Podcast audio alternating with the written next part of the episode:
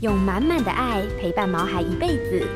欢迎收听《全民安扣全能狗 S 宠物当家》，与你一起关心狗狗、猫猫的大小事。本节目由全能狗 S 冠名赞助。大家好，这里是 FM 九八点一九八新闻台，欢迎收听每个礼拜一晚上八点钟所播出的《全民安扣全能狗 S 宠物当家》节目。我是兽医师杨靖宇。同样的呢，今天节目在脸书的 News 九八官方粉丝团有同步的直播。那今天呢，刚好是我们清明廉假的倒数第二天啊，也就是说，这个我不晓得各位听众朋友有没有带你们家的毛孩子出去外面玩玩走走。那不管怎么说，外出一定要牵绳，这点是非常重要的一件事情。所以呢，再一次提醒大家。如果没有出去玩的朋友，明天还有一天的假期，你也可以带着您的毛孩子一起去啊，去公园，去外面的一些小小的风景区去走走，都是很好的一件事情。那依照这个呃，我们农委会所统计的资料的数据显示啊，现在饲养猫咪的人口是越来越多。那您是否就身为一个您爱猫的人士呢？您有没有发现这个在我们脸书上面呢，有一个超级超级萌的一个粉丝的专业。这个粉丝的专业呢，是新北市明治国中猫中途之家，也就是明治猫猫乐俱乐部啊。这个猫猫俱乐部呢，成立于二零一三年，是由一位非常热心的老师带领的学生，而且呢，他收养而且细心的照顾多达一千只的浪猫。各位听众朋友，你没听错，是一千只。你可以想想想想啊，这个在这个从二零一三年到现在，正经过这样子这么多年。然后呢，有一千只的浪猫在经由这个中途之家，经由这个呃猫猫俱乐部，它转送或者找到一个适合饲养它的人。那其中呢，这还有很多猫咪啊，我我想你想象都不到的，比方说可能被捕兽夹受伤的三只脚的，甚至于呢有车祸的、有瘫痪的等等。这些猫咪基本上，如果它在外界的话，是根本不可能存活的。所以借由这样子的一个非常好心的一个老师，还有呢这样子的一个热心的一个社团，它能够延续的浪猫的一个生命啊，也让呢这个因为它是在明治国中里面所一个猫猫俱乐部，所以呢也让生命教育从小的扎根。那今天我们非常非常高兴邀请到创办人。也就是呢，明治国中的李文荣老师来我们节目的现场，来跟大家分享一下这一路走来的这些甘苦谈，也还有就谈一下他为什么会想要成立这样子的一个俱乐部，啊，以及呢，我们假如我们好心在路上看到有呃流浪猫咪在这边的话，那我们该怎么做啊？这样子对这个流浪猫咪也好，或对我们自己也好，都是非常重要的，而且呢，很有实用性的一些事情。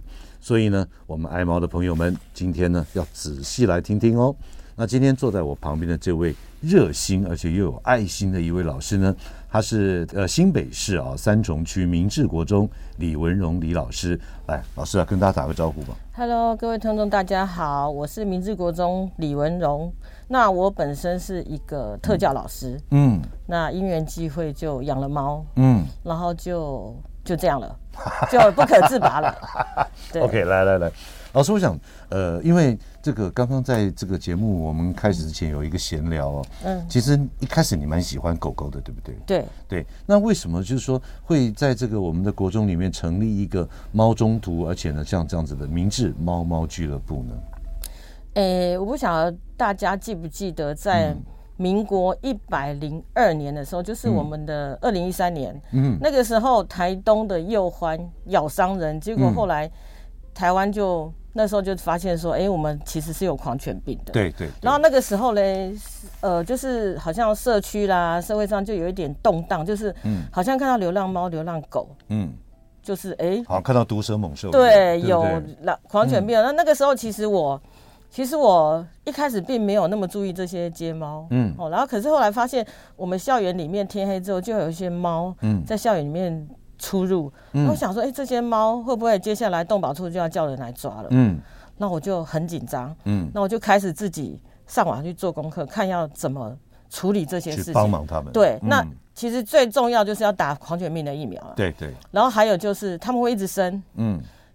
那就是一窝生一窝这样子啊，所以我就干脆开始去接了诱捕笼，嗯，然后就开始抓，嗯，每天放学，每天下班就是一直抓这些校园里面的猫。一开始是 从校猫做起，是，对，然后就抓了带去结扎，嗯，结扎完之后剪耳，剪耳之后一定要上疫苗，对，打了狂犬病，嗯，对，打了狂犬病还有他们本身的那种三合一、五合一的疫苗，嗯嗯，对，那这样子之后，后来我发现整个学校的猫口都在我的掌握之中，嗯，有。对，所有的猫耳朵都被剪了，然后也上了疫苗了。嗯，对，那这样子就不怕。是，老师，这我想请问您一下，你自己有养宠物吗？你在学校已经这么忙了，你自己有饲养宠物吗？在家里或者在你的呃其他生活的环境里？没有，都没有了，因为这些已经就是把你的占据所有的时间了。对，因为有些猫我是需要特别带回家照顾的哦，所以我要把空间留给他们。嗯嗯，对嗯，OK，老师可不可以来那个分享一下哈？就说当初在这么一个幼欢爆发台湾的狂犬病啊，经过五十年台湾没有狂犬病，可是呢，在台东这边爆发了幼欢咬人以及可能有侵害到其他动物的这样子的一个案例，对，发生了以后，大家对于这个街头上的浪浪就产生一个呃更不友善的一个态度，是的，所以因此会有让您有一个初始的一个动机。要成立一个这个猫的中途以及这个猫猫俱乐部这样一个初步的一个概念。对，那我想在，我想请问一下，也是我今天最想要问你的一个问题啊，就说在中途这些浪猫，而且呢，这个是在学校里面一开始做学校的猫咪，嗯，那在这个一开始的过程里面，有没有碰到学校的校方啊？比方说像家长会啊？或是其他的老师啊，嗯、或者是说这个社会上的一些阻力嘛，有没有碰到过？呃，就是其实，在校园里面养宠物很重要的一点就是，你一定要保持干净嘛。对，那一定。然后也不能干扰教学。嗯嗯嗯。对，然后要对教学是有正面的影响的。嗯嗯。你才能长长久久的推下去。是是。对，所以我们就从这几个方面着手，这样。嗯嗯。为什么？就是。诶，为什么社区的人会那么反对？是因为可能街猫它会在，呃，乱大小便啊，或怎么样，或者是发春的时候会乱叫。乱叫。对，那我们也会去社区，呃，就是学校旁边巷子的社区，跟他们讲说啊，其实猫只要结扎就不会啊什么的。嗯。我们一开始是在学校里面做，然后有在升旗的时间跟全校宣导。嗯。对，然后在。办一些辅导处办一些小游戏，嗯，让小朋友知道说，哦，其实流浪猫要怎么照顾啊，什么，嗯、就是一些知识性的传递。哎、欸，文老师，这这这样子的话，嗯、等于是校长也算蛮支持的喽。校长本身就是个猫奴，而且嗯，已经换第二任校长，嗯、也是继承了这样子猫奴的特性。对，哎呀，不容易，真的不简单。对，那那同样的啦，因为我我我我们自己是在台北市了，嗯。那其实台北市不管是教育局也好，或台北市的动保处也好，嗯，他也在推广，就是说，呃，校园犬猫的一个收养计划。对。那在这个以你过来人的经验，包含您刚刚讲的说，呃，先从学校，还有就是说，呃，有一些卫教，跟小朋友聊一下这个有关于动物的一些种种。对。那以你过来人的经验呢，对于这个校园犬猫的这样子的一个推广啊，呃，有什么一个解决的建议的一个方案呢？因为其实真的。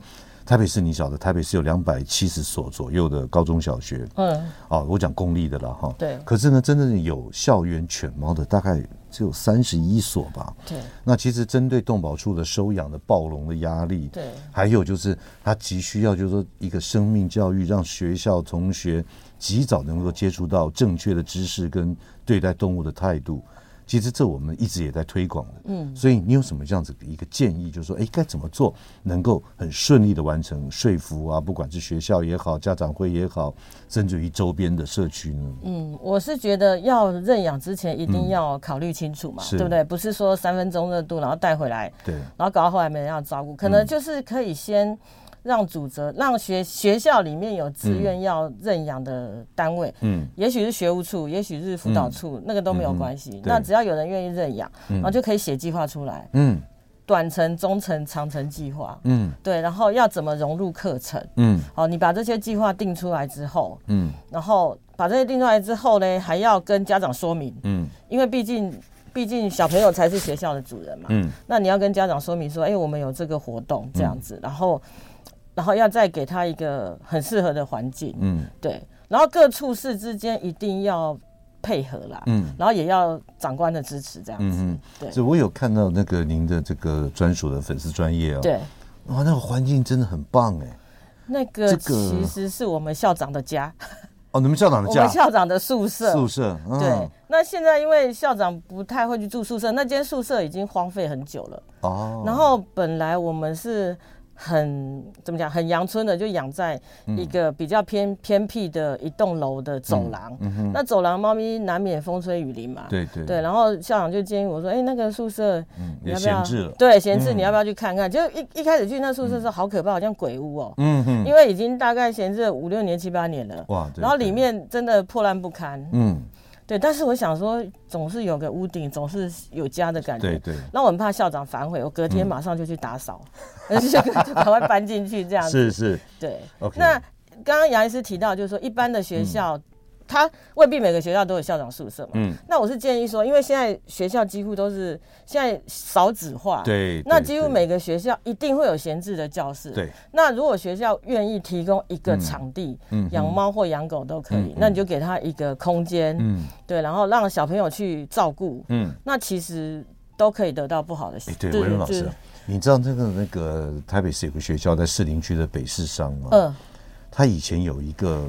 就说废弃的，像以前我们念书时候还要打靶，靶场吗？呃，不是一个打靶的一个军械室，哦、有的里面是放枪的。哦，啊，结果现在已经都没有这种这个军军训课了嘛。对对对。所以他那个北市商的校长也非常非常的好，嗯、就是有个老师也带领了同学们，他把那个废弃不要的军械室，对，他把它改成那个猫猫的一个中途收容。太棒了。对，所以动保社团就在那边活动。对。那说到这边呢，我想再请问一下老师，就是说。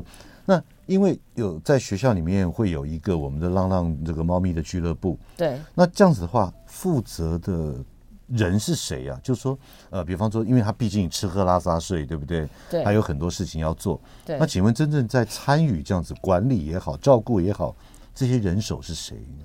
哦，很多很多。我可能要从上面讲起。第一个就是校长支持嘛，嗯，对。然后再来就是我们辅导处。辅导主任也支持，oh. 然后真的在照顾的是我带着学生照顾哦，oh. 对，那带着学生照顾的话，这个就是要有很，嗯、就是要有很多环节要必须要注意一下，好、嗯嗯嗯，就是说，譬如说，哎，小朋友那个家长会觉得说，哎，小猫会不会咬人啊？嗯，呃，会不会很脏啊？会不会有传染病什么的啊？嗯嗯嗯、那所以就是我们要先，哎。就是先让家长放心，说我们这个环境是好的，对对。所以所以说，在这个学校老师的支持，各组长的支持，对，而且呢有同学的参与，对，对不对？OK，好。那今天在我们节目现场的特别来宾是新北市明治国中的李文荣老师，也是呢脸书的粉砖明治猫猫俱乐部的创办人。我们先进段广告，广告之后呢，再来聊一下这些成长的路程。欢迎回到九八新闻台全民昂购全能狗 S 宠物当家节目，我是兽医师杨靖宇。今天的我们的现场的特别来宾是明治国中李文荣老师，也是呢明治猫猫俱乐部的创办人。嗯、呃，文荣老师啊，是我想请问，刚刚在广告之前我们聊到啊，就说对于这样子学校的这样子一个那个猫猫俱乐部里面。他照顾的人是老师，你会带领的学生。对，那这个学生你们成立一个，比方说呃浪浪猫社团，或者说成立一个爱护动物社团，嗯、然后呢，同学有兴趣可以加入，然后呢，你也可以带领他们。有这样子成立一个这样子的社团。哎、欸，我们学校的运作方式比较特别，我们是不是固定的社团？嗯，但是我们在学期初的时候就会先发单子，嗯，愿意来接触这些猫，愿意来当小职工的同学，嗯，嗯都可以报名参加。哎呦，嗯、对，那报名参加的话，必须经过导师同意、家长的同意，嗯、是同意之后呢，他们把单子交回来之后，嗯、我就会依照班级，依照依照。报名的人数什么下去排，就是每个学生嗯可以来猫猫俱乐部十二次，因为现在国中生他需要服务时数嘛。哦，对对，那他们来这边就是边服务边撸猫，嗯，然后边清洁这样子。对，哎，老师，我想特别请问一下啊，就是说这个参加的会踊跃吗？还是说很冷门，根本没有想要来？当然是踊跃，踊跃到呢，踊跃到呢，我排不进去，过滤，对我排不进去，然后要打电话跟导师抱歉说，哎，你你们班我排不下，我可不可以排到下学期？然后小朋友单子缴回来之后，马上每天一直一直来辅导处问说，老师我什么时候可以去？老师轮到我没？那其实我本人压力也蛮大，我都在那讲说，哦，可能排不下喽。那你们对，哇，就是，哎，如果这超乎我想象，就是说大家对于这一块这种重视的程度哦，真的已经。跟我们很早以前这样子的一个观感是不太一样的。那因为刚刚老师您刚刚自我介绍的时候说，您是特教班的老师嘛？是的。那我想请问一下，就是说这个饲养这个学校里面有这样子的一个环境，嗯，那是否对于特教班的同学也会有一些呃一些辅助上面的帮忙？因为我曾经看过国外的一些这个报道，包含包含我们台湾自己，像新北市好几所学校，嗯，有些那个浪浪狗狗啊什么的。他会陪一些我们特教班的小朋友一起上课，那这个小朋友的情绪就比较好控制，而且就比较会以这个狗狗的一些想法为主，而导正了，就是说，呃，不能讲导正了，就是说能够很顺利的跟这个动物的互动。那所以我想依照您的专业这样子。是否有帮助呢？当然啦，因为我们先讲辅导处好了。辅导处因为就是一些比较特殊的个案会才会进到辅导处嘛，进到辅导老师这边来。那我们辅导处其实有一只处猫，嗯，对，它已经养了八，就是我成立猫猫俱乐部以来，它就在了。嗯，那有些个案它是就是可能就是比较。牛鬼蛇神那种学生嘛，嗯嗯，那来就不讲话，他很酷啊，嗯。可是通常一看到这个辅导老师，一定会第一个带他去接触这只猫，嗯。然后嘞，那个凶神恶煞看到那个猫，嗯，整个就软下来了。然后摸摸它，摸摸它之后嘞，老师就可以切入正题，开始跟他。一些访谈，对，那或者是那种哭哭啼啼的啊，闹忧郁的啊，闹自杀的什么，一摸到猫，哎呀，好可爱哟，一整个情绪就转换了，嗯嗯，对，然后再来就是特教生，嗯，杨医师，你刚刚说到的特教生，那特教生其实我们。我们呢，之前有试过在教室里把猫带到教室里面去饲养。嗯、那养猫不是养猫砂吗？嗯，要给它吃饲料，要给它换水。对，那这些工作嘞，就给特教生去做。嗯，那平常嘞，这些特教生他可能没有什么机会去付出。嗯，他都是被爸爸妈妈伺候的好好的。你要怎样？你要怎样？对不对？对，嗯。那来了一只猫，那我们就跟他讲说：哎、你要好好照顾。通通常以前都是被照顾，那现在。改成你要去照顾这只猫，哇，那他们就会很积极，很有责任感呢。对，责任感，然后再来就是有些手可能不太灵活的，你教他怎么铲猫砂，他的整个手腕的活动动作都好起来了。嗯，那治疗师我们有有做那个专业团队那种治疗嘛？嗯，治疗师就跟我们讲说，哎，你这个学生他适合做做什么动作？嗯嗯，适合去铲猫砂，嗯，对不对？或者适合端着碗，嗯，或者是适合。铲饲料、是换饲料什么的，对，那其实对教学上、对小孩子的复健，嗯，还有心理各方面都有很大的帮助。哎，我觉得这个超乎我想象的这样子的一个效果，让你那个文荣老师这样子讲起来，那我想说，他们同学在这个照顾这些猫咪上面，包含要做哪些事情啊？也可以趁机让我们的听众朋友了解到说，哎，其实校园猫咪的一些饲养过程里面，不是我们这想象那么复杂、那么麻烦。嗯，对，我们学校是比较特别，大家都说猫猫俱乐部。对，其实我们有五只狗。啊，有五只狗狗，大大小小的狗，全部都是被弃养的啦。哎呀，对，但是我们就把它宠得跟宝贝一样。嗯，那我先讲狗的部分，狗的部分就是狗的部分就是。呃，他们放学时中午要打扫就不用说了嘛。嗯、那那放学时间要带出去遛，嗯，牵着他们去校园，在校园里面，嗯、对，走一走这样子。嗯、然后其实有一只狗是比较特别，它是橄榄球队的狗。嗯，那橄榄球队他们在练球的时候，它就在旁边。在面，这听起来它也是很壮的。对，它是对狗。哦，对对对对。然后学生特别喜欢遛那一只狗，为什么？它牵出去就是很威风。威风。对，然后有些学生他可能在学校人际关系不太好，不敢跟人家讲话。嗯哼。畏畏缩缩，可是他牵着狗之后，自然会有同学靠过来跟他聊天这样子。那其实对小孩子人际关系方面也有很大的帮助。帮助。对，然后再来是讲猫的方面。哦，猫就很复杂，因为我们整个猫猫俱乐部的那个校长宿舍里面有一百多只的。哎，等等，这个校长宿舍有多大？换算两层楼，平呢？平哦，嗯。应该有个二三十平有吧？哦，那有五六十平了哈。对，六十平有有，嗯，对。然后是一二楼，那一二楼里面我又有隔间，因为它本来就是一个住家，是，所以它一定有分厨房、客厅，有很多房间嘛。对，房间、房间、厨房、客厅，然后我们还有一间小仓库放东西的。对，那小朋友一来，一定就是一定要铲猫砂嘛，猫砂是最重要的。嗯，然后还要清洁地板。嗯，然后还要。清洁地板，然后还要清它的猫窝，嗯，对不对？冬天冷了，你还要给它铺个被子，嗯，要给它弄得温馨一点。然后再来就是比较进阶的，就是你要去观察猫咪有没有生病。哦，有些比较厉害的，它可以帮我喂药啊，可以帮我挤尿，对，哦，或者是去做一些剪指甲。较高阶的高阶的这样照顾的动作。对对。OK，那这样子的话，我想请问一下哈，这个从二零一三年成立这个猫猫俱乐部到现在，对，大概九年多了嘛，哈。对。那因为不可能只进不出嘛，对不对？对。对因为我我看我们的这个相关资料显示，就是说您照顾多达一千只浪猫了，以上对不对？以上了，对。对。那那这九年来大概送养了多少啊？送养的也是一千多只，也是一千多。我们进进出出就是，嗯，其实我自己哪有办法去抓那么多流浪猫？对，一定都是受一些人委托。嗯，拜托，可不可以？老实讲，我们医院也有送过去。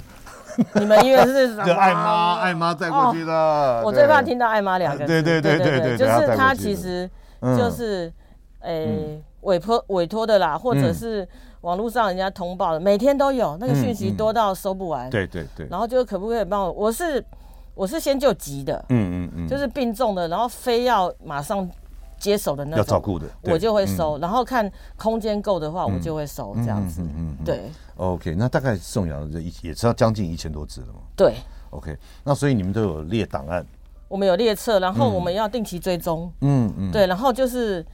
不断的反复的追踪，嗯，哎，猫怎么样？所以有时候那猫可能养一养，可能就过世了或怎么样，对对，那我们都会掌握。OK，其实这真的是非常。而且每只猫送出去，我们都一定要植晶片哦，你不能养一养给我丢掉什么的。我这边就问一个比较严肃的问题啊，就是说这个我刚刚听您讲说，狗狗它可能还比较简单一点，它就吃嘛，对不对？对。还有同学们就带它出去运动啊什么的这样子，那最主要的费用应该在这个吃的方面。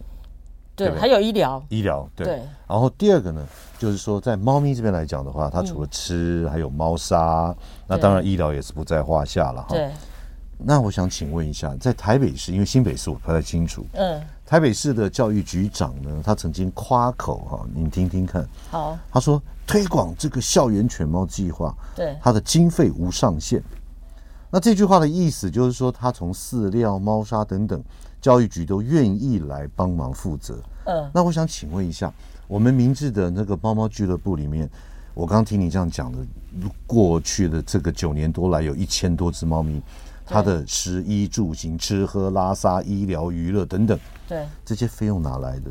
政府有新北市政府有支支援吗？他每年会有一两个计划啊，那我就去写写计划，然后去实行，那可能就是五万。什么？一年五万？一年？对，说真的，五万我可能一个月。这个、对啊，饲料钱我 我相信饲料钱都不够吧？对对，光吃白米或者大白菜也不够啊。对，但是没办法，体制就是这样子，所以我们只能、啊、只能自己想办法。呀，对，那一开始我傻乎乎的、啊，因为我不晓得说，嗯，可以跟大家求救嘛。对对对，我就是薪水全部贴下去。哎，对，就是好几年，嗯。好，当了好几年的月光族，嗯，就后来呢，有些爱妈就跟我讲说，其实可以上网去募款，对。那我想说，哇，那可以募款，应该很多人可以，嗯。对不对？帮忙，我就可以减轻你的负担。然后我就跟我们校长提，嗯。校长说要募款可以啊，他就在家长会下面帮我成立了一个猫猫专户，嗯，那我们这样子就是合法募款的，对对对，对，而且我们还可以开立收据，对。然后我们也希望说，可以扣税的嘛，对，可以抵税，然后也希望。号召一些企业，他可以来赞助。嗯嗯，对，他就是这样。结果百灵家就是其中一个。哦，对对对对，对 他们的公关对我们的非常好了。他帮我们的房那个猫舍有做一些改造。嗯嗯，然后也赞助我们跳蚤药。对对对。然后再来就是一些民众他会热心的捐款。嗯嗯。那捐款我们一笔一笔都弄得很清楚，然后也开立收据给人家。嗯嗯。哦，这样真的减轻我非常大的负担。我我相信，因为我自己也本身兽医师，所以我知道。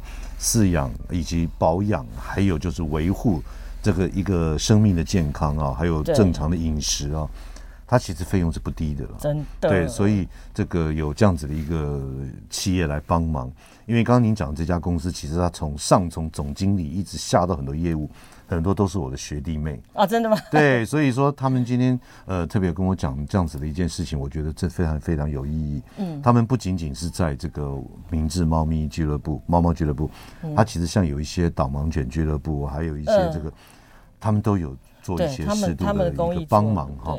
所以我是觉得，在我们社会各阶层，对于动物的关切其实是无所不在的。嗯，只是要能够多了解它，多知道它，这样子才能够做到对动物最好。OK，好，那、呃、今天在我们节目现场的特别来宾是新北市明治国中啊、呃、猫猫这个俱乐部的创办人李文荣老师。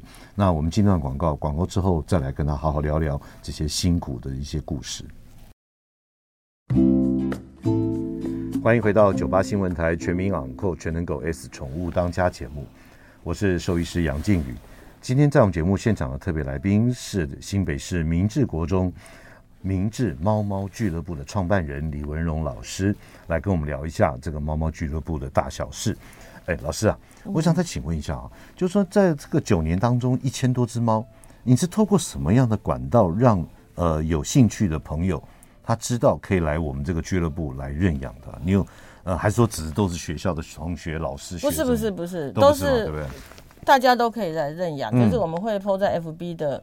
那个一些认养的社团，嗯、还有我们自己本身的粉丝页，粉丝页会放一些送养的讯息。是，对。那送养的话，我们其实把关还蛮严格的啦，就会筛选适合养的，我们才会把猫给他。嗯嗯嗯，对。哎、欸，我这样听起来你要做好多事，这个猫咪照顾了食衣住行，然后还有它这个嫁出去之后的一些身家调查，是没错。之前跟之后还有追踪，对，对不对？对对。所以有多少人手来帮你啊？呃，学生学生可以。学生可以啊，对，然后老师也有几位会帮忙哦。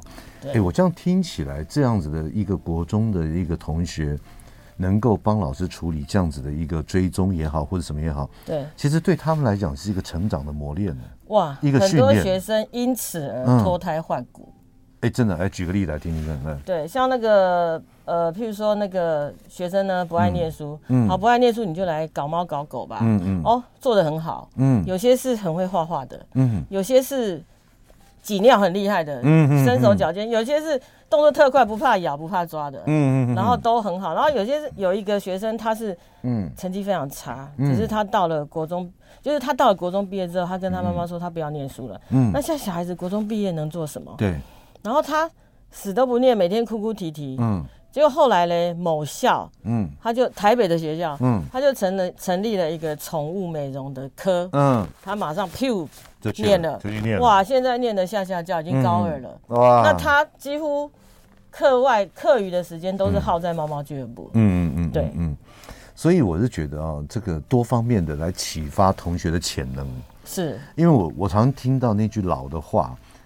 天生我材必有用，是的，真的，我是觉得，呃，他可能在这边是比较的没兴趣，是，可是或许他有另外一面我们不知道的，对。那借由一些这种呃相关的社团，比方说像我们的猫猫俱乐部，是，他能够启发，或者甚至于说，哎，让大家知道说，哎，他在这方面是很棒的，对，对不对？对。那其实，在我们医院，我自己本身有动物医院了，嗯，现在呃，在某在某社指导有一个科技大学。哦，设置到我们也不讲名字，对，他也成立一个系嘛，对，哦，宠物什么照顾设计啊，或什么的一个系，旅馆经营旅馆，经营对对对对对对，我知道。其实其实那我那时候我的心里在想说，这个系到底开下去，因为那时候我也是当他们顾问嘛，嗯，就说哎，真的哎，有好多同学都很有兴趣，真的真的，所以我觉得啊，这个社会是行行出状元，嗯，你不见得都要去念什么医师、律师什么什么的哈。其实真的在某一个领域里面，你好好来做，有兴趣的话，这对于他的人生来讲，也是一个很大的一个契机，一个转变的一个一个状况啊，对不对？啊？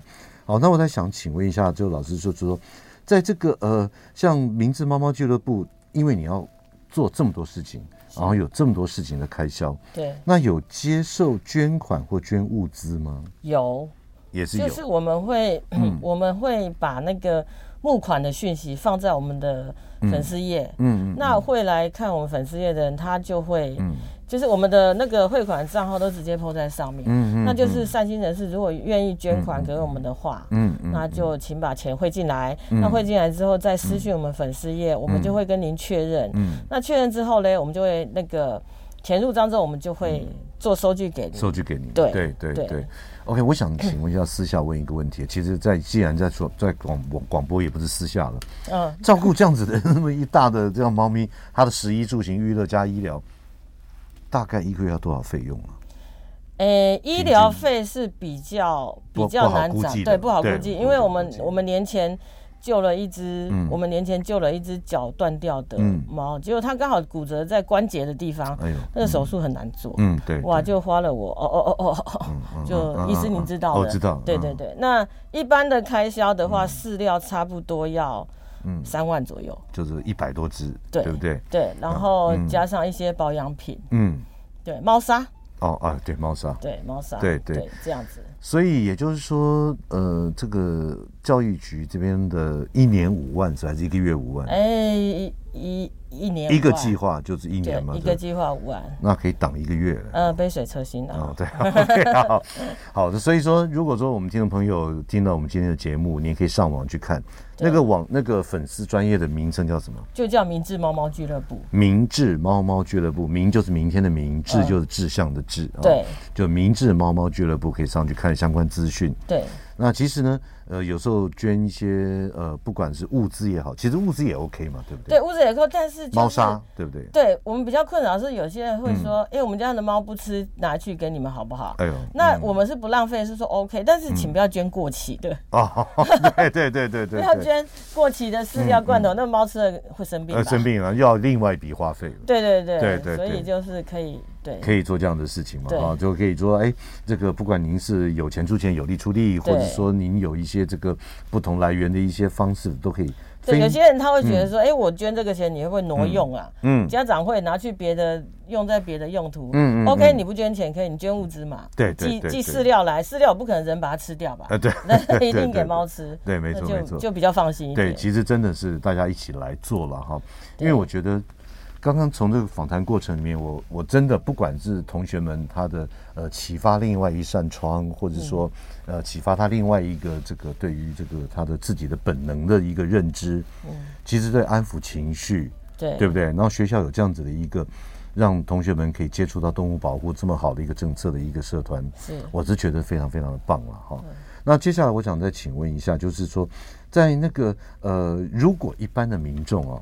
他可能就说：“哎，自己可能还行有余力。嗯，他今天看到路上有一些动物，比方说像猫咪，不管大猫或中猫、成猫，嗯，好小猫，他如果想要自己带回来，想要就是说，哎，我来帮他先解决目前他的危险。比方说，有些太小的猫在自然在外面的根本没办法生存的。对，好。”那这样的话，他有哪些事情要注意啦？可以跟我们大家提醒大家。如果觉得那个猫，嗯，就是它可能有立即的危险，譬如说它在马路上乱窜或怎么样，可能就是，呃。第一个最方便的就是通知动保团体，嗯嗯，好动就是动保处，嗯，那动保处就会派人去捕捉嘛，对对对，那或者是可以通知像我们这种这种单位，嗯，好，那我相信网络上很多社团都是有在做救援的，嗯，对，那你就是联络这些大家看有没有人可以接手，真的真的都没有的话呢，我是建议就是自己上了，可能就是拿个诱捕笼去借诱捕笼，嗯，动保处或者是一些那个。爱爸爱妈，他们可能都有诱捕笼可以见，那你就把它抓了带去看医生嘛，给医生去诊断最快。嗯嗯嗯。对，但是养猫这个哈，或者是你想要救猫，这个是一个很辛苦的过程。嗯，要想清楚，对不对？对，不是说你今天救了，然后后脚丢给人就没事。嗯嗯。对，那个真的是关系到这个生命。你如果救了他，你把他捞回家之后，你没有把握他可以过得比在街上好的话，你就不要乱捞。嗯嗯。对对对，没错。那我我我在想啊，这边刚刚你讲到一个重点，我特别想要问的，这个您送出去的大概有一千多只，对啊，这些是怎么来的呢？怎么来的啊？对，就是说您的这个猫咪的一百多只的，呃，是人家放在你门口，还是人家说拜托你也帮我中途，或者说你这个呃，就像你看到有些资讯，有些猫咪你去主动去把它接回来的，欸、那到底到底在这大概的平均的来源是怎什么样子？真的是有丢包的，刚刚杨医师讲的，以上皆是，嗯、就是其实我们医院也有，我们医院 啊，真的吗？一窝小猫丢在门口，哎、早上来的时候看到一个纸箱，哎呀，啊，对，大概就知道，然后上面写说，请救救我，啊，对对对对对，对，或者是呢。或者是就是或者是打电话说，哎、欸，嗯、老师啊，我们这里哦有猫很可怜，怎样怎样，嗯，嗯。哦，好吧，如果当时是容得下的，嗯、对、嗯、我就会说，或者是清洁队员扫马路扫一扫就捡到猫，对、嗯，对，我们跟清洁队也是好朋友，因为我接他们太多猫了，哦，OK，对，要么就是一些民众养一养不养了弃养，想把猫扔掉，哎、要出国了，嗯，猫没地方塞，其实那心里很气啊，嗯、就是。宠物跟家人一样，怎么可以说不要就不要？但是你气也没有用啊，他可能你不理他，他可能丢到街上怎么办？嗯嗯，那我们就收了。嗯嗯嗯，对。所以来源不外乎呃，我们政府清洁队的。对，捡到的或者路边看到送过来的。对，那另外还有就是说，我觉得那种养了一半不养的最可恶了哈。真的。对，那另外还有就是说，这个呃，这不小心在门口就发现的。哎，对，还有还有动保处拜托的。哦，动保处拜托。动保处常常拜托。啊啊。对，哎，我们这有一只癌症的猫，你们可不可以说就让它安享晚年就好？因为，我们是瘫痪的啊，要挤尿没人可以养，送不出去了。对对。我们这缺手缺脚的怎么办？对。卖相不好的啦。对对对。哦，对，好，那就来吧。哎，其实你知道，我们医院也在那个士林嘛。对。所以离阳明山蛮近的。是。我们也常常会帮忙做那个被捕兽夹夹到。哦。真的哇，那个骨头都全部露出来的那种，只能截肢的。嗯，啊，我们也常在做这样子的一个工作了。有三脚猫，所以我们讲到萨卡尼三脚猫，真的就这样子来了。是，对。OK，好。那我想说啊，在这个呃呃，就说在这个收编的过程里面，那就是要除了这个你自己要考虑清楚，他会碰到什么事情，要遇到什么事情。如果他真正要收编的话，怎么样跟猫做第一次的接触啊？那就是，如果这只猫本身就是很亲人的，你就没有什么问题嘛。对对，就拎回家，然后哦，没有，先检查，不行，马上带回家。它身上一定会有跳蚤，对，因为街猫十之八一定有跳蚤。然后还有就是体内虫，嗯。嗯，然后你要先去驱虫，嗯，驱干净之后，然后我的建议是花一点钱带去动物医院，让医生做彻底的检查会比较好。嗯嗯，你要知道这个猫的健康的状况，你才知道说接下来要准备什么给它吃，或者说大约年纪在哪里，对对，然后它有没有结扎，对。没有结扎的一定要先结扎。对对对对，没错没错。对，嗯，所以这样子经过这样子的过程里面，其实就可以比较安心的带他回家。对，接下来就试验你跟他之间的缘分，要看怎么样来相处了。对对对对对。OK，那今天非常非常的高兴，我们邀请到在我们节目现场的特别来宾是新北市明治国中以及在明治猫猫俱乐部的创办人李文荣老师来我们节目现场。我们先听段广告，广告之后呢，再来问他。经过这么多年下来，有没有什么一些非常温馨，或者说很惨的哦，这样子在他印象里面的很深刻的一些故事，来跟大家分享。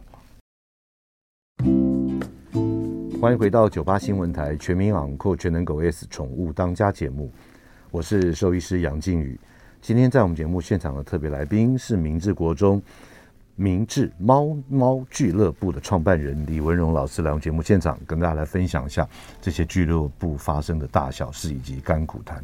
我想哦，这个诚如刚刚在这广告之前我们所说的，在这九年当中，您送养了一千多只猫咪出去，嗯、有没有什么特别让你记忆深刻，或者是说，呃，就就就觉得它实在是一个呃，不管是它结局是变更好，还是变得更不好？嗯，来跟大家分享一下，来说故事，我们听你说。哎、欸，要先听不好的还是好的？先听不好的。先听不好的。好，我要说了。好，好，好，就是有我们送养出去的猫嘞，嗯，当初审核的时候都没有问题，嗯，它很爱猫，嗯，也对猫很好，我们前面追踪都没有问题，嗯，就后来呢，竟然有一天猴童，猴童，对对对对对，猴童的猫村里面的志工竟然联络上我，嗯，所以有一只你们的猫为什么会被丢在这边？嗯。它是打晶片嘛，对不对？对，有打晶片，所以你一直都别想丢，然后就丢了之后呢，被我们抓。那那我们就是去把它领回来，领回来之后我就去追那个追那个人，追那个人，当初认养人。对，结果嘞，是什么？他呢？他就是嗯，变坏了，变坏人了。你说这个人还是一只猫？这个人，这个人变坏人了。对他，呃，我要怎么讲？不能讲的太细，就是他有一些变故。对，OK。然后变故之后呢，我们就很生气，就带着动保处的人，嗯，到他家去，嗯，踢馆，然后就是说为什么要把猫弃养啊，什么什么。然后结果出来招待我们的是他的长辈，嗯，然后长辈就说哦，不好意思啊，因为因为他的家里面出了一些阿杰跟那必拍店啊，怎么样怎样，所以就。就没有办法啊什么的，然后那个动保他还跟我们讲说要罚就罚，嗯，老人家吧。我想说罚老人家，对对对。对。后来想说啊，算了算了，后来还好，嗯，还好猫找回来了，对对，我们又好好的把它照顾，而且它很惨，它回来的时候它断了一只脚。啊，它去猴同可能是就是可能被当地的猫欺负来的，它回来就断了一只脚，嗯，超惨的，然后。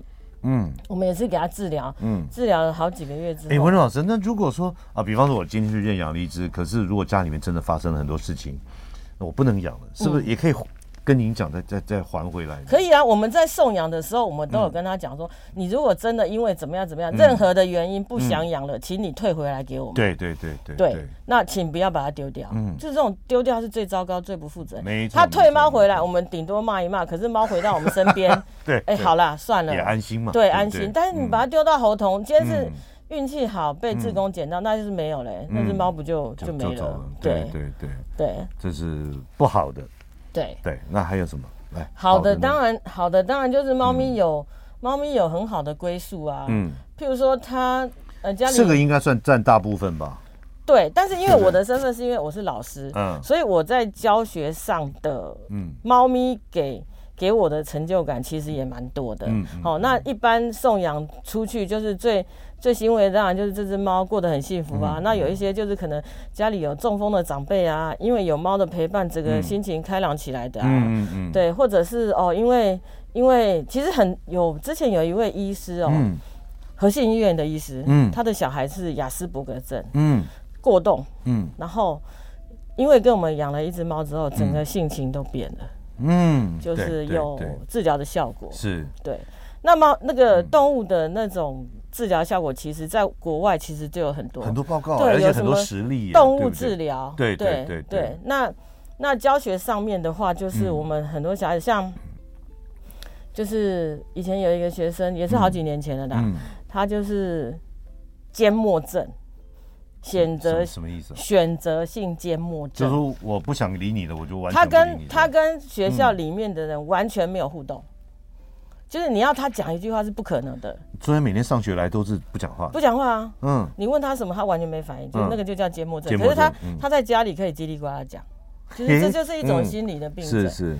对，那后来我就带着他，因为我那时候是特教组长嘛，嗯，我每天把他带在身边，嗯，那我就带他去猫猫俱乐部，嗯，他也是不跟我讲话，完全不鸟我的啊，然后带他去猫就哇，他超喜欢猫，嗯，他对着猫可以一直讲话，哎呦，叽里呱啦，啊，你的毛好漂亮，你这啊 一直讲一直讲，他他也是国中吗？国中国中生，嗯，就后来我他跟猫讲的很高兴，可是他一回头看到我，他又不讲话了。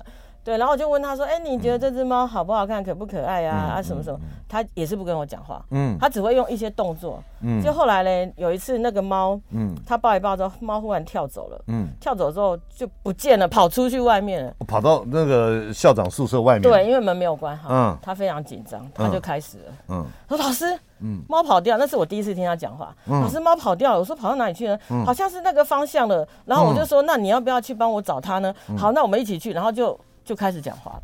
哎呀，对，哎，这是我听到一个最神奇的那个 一个经验了。对对对，所以，哎呀，就是养一只养一个动物啊，其实我们不要讲说它给我们带来什么好处了。有时候往往呢，针对一些这个我们特殊的，而且我自己本身有也有经验。我我当一个那个就是狗，就是应该狗狗医生的俱乐部的一个小小的一个顾问。嗯。